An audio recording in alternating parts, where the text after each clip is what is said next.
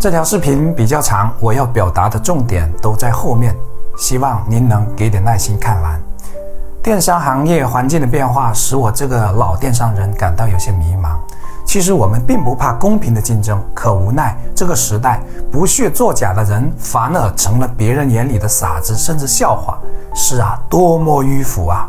可我清楚，像个自作清高的愤青一样到处看不顺眼没有用。而且从理性讲，虽然刷单违法，但他们为了活下去，并没有多大过错，或者说他们别无选择。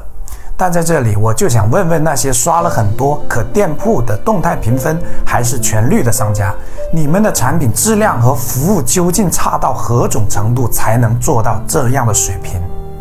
刷单严重破坏了平台的公平性，可也是平台一边表态严抓，一边放纵的暧昧态度导致的结果。一位去过阿里巴巴、了解过淘宝稽查系统的老师回来说：“你们刷的每一笔。”平台都知道，平台不是能不能抓，而是想不想抓。对于这位老师的说法，我不敢完全认同，因为刷单手段日新月异。但是平台对刷单采取睁一只眼闭一只眼的态度，这一点我是相信的。我们也曾向平台举报过那些数据明显异常的商家，可结果都一样，证据不足。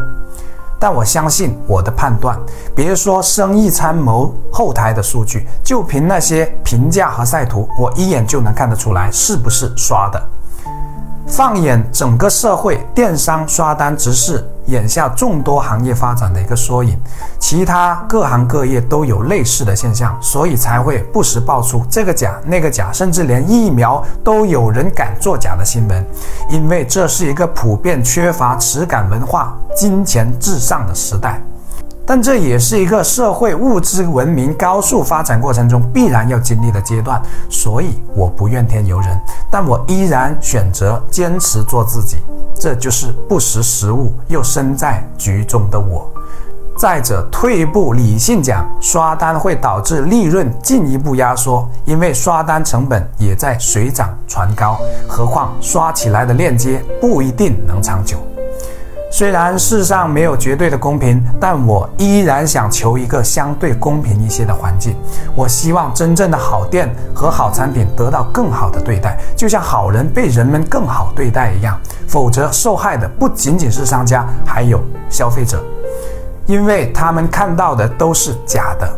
我希望平台真的跟对外宣称的那样说到做到，而不要因为自己是上市公司就只认业绩、只认资本。如果这种畸形的价值观被时代一直认可，如果好人始终得不到善待，如果诚信的人反而更赚不到钱，做生意就要作假，并美其名曰变通，成为了大多数人的共识，那么受害的就不止我们这一代人。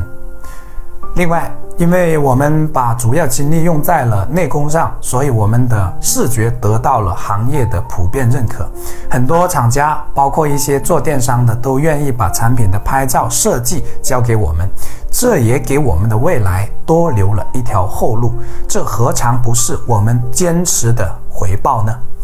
我是谢明宇，感谢您能看到这里，谢谢。